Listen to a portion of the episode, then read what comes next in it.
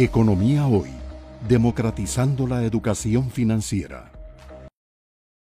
Cuando tirabas la cifra de eh, crecimiento de las materias primas, eh, porcentajes muy altos, eh, ¿está preocupado el Banco Central por su objetivo principal de mantenimiento de estabilidad de precios, tanto así como para que los pudiese llevar a un cambio de la política monetaria? No, no estamos preocupados todavía, pero estamos vigilantes. Es decir, lo que hemos visto hasta ahora es que ese aumento en los precios de las materias primas en los mercados internacionales, de nuevo, es un fenómeno externo, no es, no es algo que esté ocurriendo en Costa Rica, es algo eh, que está ocurriendo en los mercados internacionales. Ese aumento en los, precios de las materias primas refleja básicamente el dinamismo de la demanda de, un país tan importante como Estados Unidos y, otros, y otras economías eh, del mundo. Eso... Eh, se ha reflejado en un aumento en los costos para las empresas, pero todavía no se ha traducido en un, aumento eh, sostenido en los precios de los bienes al consumidor. Eh, y esta diferencia es importante porque implica que lo que está ocurriendo es que las empresas posiblemente estén absorbiendo eh, una buena parte de ese incremento en los costos en sus márgenes de utilidad. Es decir, las empresas no están trasladando el aumento en los costos a los consumidores, sino que lo están absorbiendo ellas mismas en sus utilidades. Bueno, ahí podría haber una, hipótesis adicional para lo que está ocurriendo en el desempleo. ¿Será que las empresas al verse comprimidos sus márgenes de utilidad, han pausado el proceso de recontratación de trabajadores, incluso han reversado. Bueno, eso tendríamos que verlo.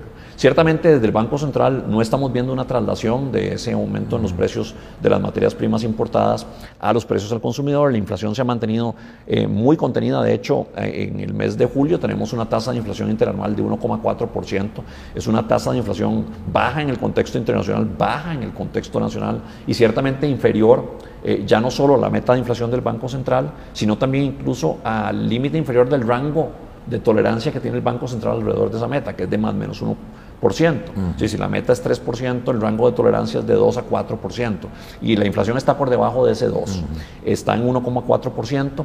Muy importante es que las, los indicadores de inflación subyacente que tratan de aislar los componentes más volátiles del, del índice de precios al consumidor han mostrado una estabilidad eh, muy, muy, muy grande, e incluso en el, contexto de la pandemia, y están todavía alrededor del 1%. Y, eh, o sea, que, la inflación subyacente está alrededor del 1%. Lo que aún me ha explicado más el, el, nivel de inflación eh, por encima del de la subyacente son los precios de los bienes regulados. Eh, y, aquí estamos hablando fundamentalmente de combustibles. Combustibles. Exactamente, que, lo que han sufrido es ese choque internacional. Pero cuando vemos los precios de los bienes no regulados, están creciendo a 0.6%. Sí, la tasa de inflación en Costa Rica está muy contenida. Entonces no hemos visto esa traslación eh, a los precios del consumidor y una explicación fundamental para esto es que la demanda agregada sigue todavía por debajo de los niveles de, de, eh, de actividad potencial. Es decir, todavía hay capacidad ociosa. Las empresas no están produciendo al límite de su capacidad. La demanda todavía no está llevando a las empresas a producir al límite de su capacidad. Y consecuentemente, al existir capacidad ociosa, eh, eso genera una fuerza hacia abajo en los precios. Los productores no pueden poner los productos a los precios que ellos quisieran, porque la demanda todavía está débil. El poder de fijación de precios de los productores sube conforme va subiendo la demanda, pero cuando la demanda está por debajo de su capacidad de producción, los productores eh, ven en esa holgura la necesidad de mantener los precios relativamente bajos. Y eso es una explicación fundamental para que los precios estén, eh, digamos, contenidos. La otra es, por supuesto, que la tasa de desempleo sigue alta.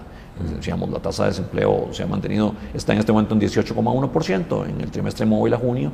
Es una tasa muy alta y esa, esa alta tasa de desempleo eh, eh, combinada con esa capacidad ociosa en la economía generan presiones desinflacionarias. Y por otra parte, las expectativas de inflación de los agentes económicos a un año, es decir, ¿Cómo esperan los agentes económicos en el mercado que esté la inflación de aquí a 12 meses?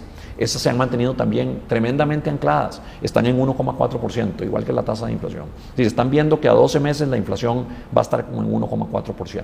Entonces, esa combinación de factores eh, cuando las incluimos en nuestros modelos, porque por cierto, e, este análisis que hacemos en el, programa macroeconómico eh, es el resultado de un estudio muy detallado, de una gran cantidad enorme de, variables, de información, de insumos, eh, y el uso, y se utilizan también herramientas técnicas como modelos de pronóstico para, para poder hacer las, las proyecciones hacia adelante.